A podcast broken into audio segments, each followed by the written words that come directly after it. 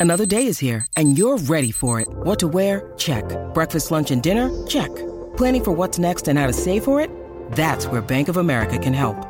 For your financial to-dos, Bank of America has experts ready to help get you closer to your goals. Get started at one of our local financial centers or 24-7 in our mobile banking app. Find a location near you at bankofamerica.com slash talk to us. What would you like the power to do? Mobile banking requires downloading the app and is only available for select devices. Message and data rates may apply. Bank of America and a member FDIC. Nuestro insólito universo. Cinco minutos recorriendo nuestro mundo sorprendente. Entre las 10 películas más famosas producidas en Hollywood, el American Film Institute confirió lugar muy especial a Casablanca.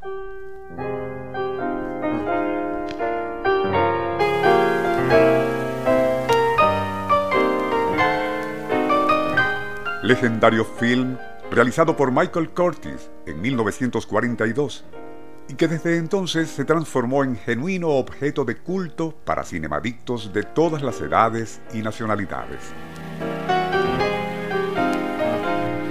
Gracias a esa película, Humphrey Bogart e Ingrid Bergman, sus protagonistas, se convirtieron en ídolos internacionales. También el inolvidable actor de carácter Claude Rains y el alemán Konrad Veidt.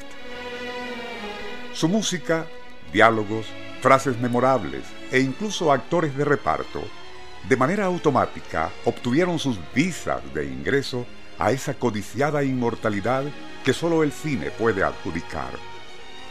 Existe una triste excepción, sin embargo, e irónicamente la constituye Murray Bennett, autor de una obscura pieza teatral en cuya trama los guionistas de la Warner Brothers se basaron para escribir Casablanca. Nuestro insólito universo.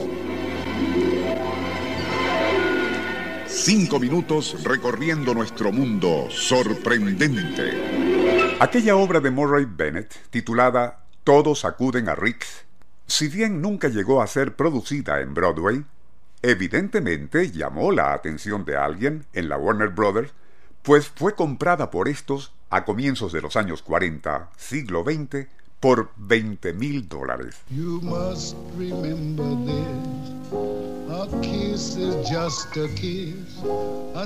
Transformada su trama en guion cinematográfico bajo el título de Casablanca, se decidió trasladarla a la pantalla, y con esta finalidad ofrecieron el papel protagónico a Ronald Reagan, un veterano y prestigioso actor hollywoodense, pero este quien eventualmente alcanzaría la presidencia de su país, se negó a aceptarlo y la Warner, tras sopesar otras opciones, incluyendo a Cary Grant, optó por adjudicar el rol de Rick a Humphrey Bogart, un recio actor de carácter que hasta entonces solo había hecho papeles de gángster o detective.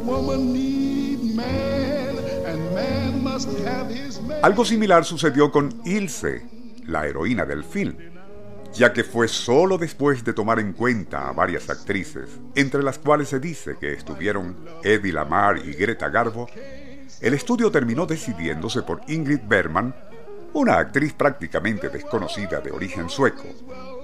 Casablanca fue estrenada en 1942 y solo como otra más de las muchas películas que anualmente producía la Warner Brothers.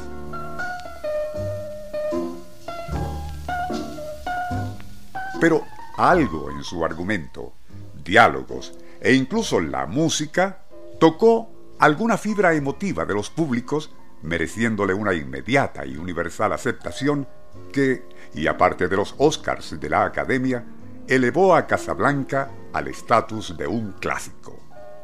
Tanto así que, y con el tiempo, ha llegado a rivalizar en prestigio con El Ciudadano Kane de Orson Welles. Pero Murray Bennett, quien, y como ya se mencionó, fue el autor de la trama original, siguió siendo ignorado por todos hasta el día de su muerte, ocurrida en septiembre de 1997. Otro que se benefició considerablemente por haber interpretado el papel de héroe de la resistencia antinazi y esposo de Ingrid Bergman en el film fue Paul Henry.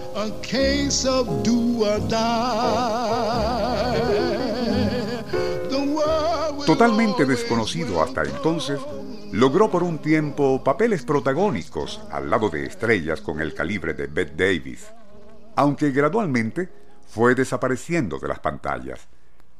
Pero Casablanca, que en la época de su estreno mereció por parte del crítico neoyorquino James Agee el desdeñoso calificativo de ser un basurero de clichés, ha continuado brillando en el panteón de grandes clásicos del cine sin que el paso del tiempo opaque su perenne atractivo.